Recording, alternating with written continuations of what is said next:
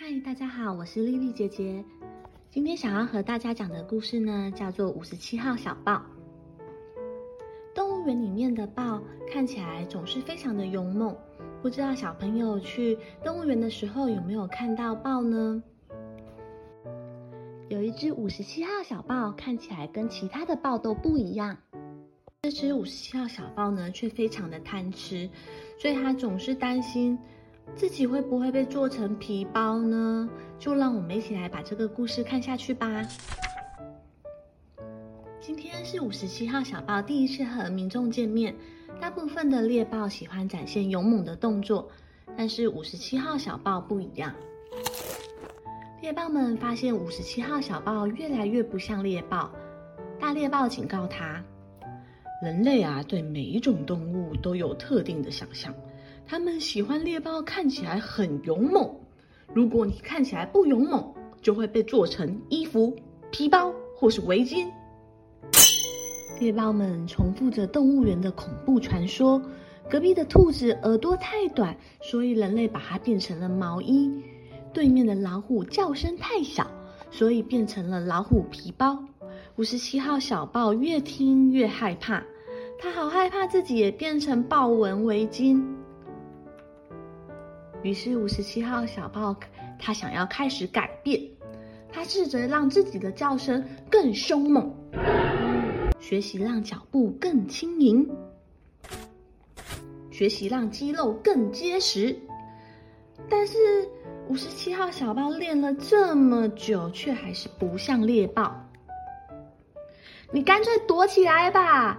大猎豹吼叫着。五十七号小豹觉得，嗯，其实这也是一个不错的好主意呢。如果我可以挖一个地洞躲起来，这样就不会被人类发现啦。于是五十七号小豹趁着大家晚上睡觉的时候，开始挖地洞。挖挖挖，一天又一天过去了，五十七号小豹不停的继续挖。他心想：“嗯，这样就够了吧。”终于有一天，五十七号小豹一个转身。头竟然伸出了地面，咦？他看到了两个人类，他们四目交接。五十七号小豹害怕的不敢动。姐姐，你看，是一只大花猫耶！喜欢动物的小男孩盯着五十七号小豹看着，它好可爱哦。那我们把它带回家。姐姐说着。两人努力说服爸爸妈妈，让他们养猫。五十七号小豹则一动也不动地待在原地，因为他好害怕被人发现，它其实是一只不像豹的豹。姐姐和弟弟把五十七号小豹带回了家，他们每天都和他说故事。他们真的真的好喜欢五十七号小豹哦！他们每天都帮五十七号小豹洗澡。而五十七号小豹也非常喜欢和姐姐、弟弟一家人一起生活，只是他觉得猫食实在有够难吃的。于是呢，五十七号小豹只好趁着大家白天不在家的时候，偷偷溜回动物园大口吃肉。嗯，好好吃哦。就这样，白天它是一只猎豹，晚上它则假装自己是一只大花猫。五十七号小豹很享受这样的生活，直到有一天，他听到了姐弟俩想要报名动物园的营队。哎呀，如果我被发现我不是猫咪，而是猎豹，我一定就会被抓回去动物园，然后全世界的人就会知道我是一只不像猎豹的豹。哎呦，这该怎么办呢？怎么办？怎么办？五十七号小豹忍住了好几天，都没有回动物园。就怕被姐弟们发现了，但是五十七号小豹的肚子实在饿得受不了，他还是冒险回去了。他一直躲在角落偷吃着肉，心里想着：拜托拜托，不要发现我！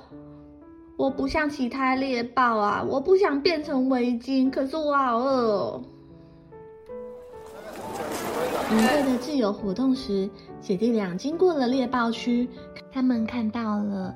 一只身上有着五十七号花纹的猎豹。他们一起大喊：“哎，那是我们家的大花猫！”哎，于是众人都围过来了，看，哦，它怎么这么不像其他猎豹啊？哇，好可爱哦！好想拿来当抱枕。哦，它圆圆的，是一只爱吃的豹哎！大家拍照拍个不停。五十七号小豹好害怕，它也发抖的不停。姐姐弟弟回家之后，爸妈，我们养了一只小猎豹耶！姐姐赶紧拉着弟弟说：“嘘，不要让爸爸妈妈知道啦。”越来越多人知道了五十七号小豹。目前有一只长得不像猎豹的豹，这只名为五十七号猎豹的豹，身上有着五十七的花样。保育人员说，这只五十七号小豹从小就跟别人不一样，它的体重比其他猎豹多三倍，所以吃的特别的多。除了吃东西以外，它的个性非常的温顺，也不会大吼大叫。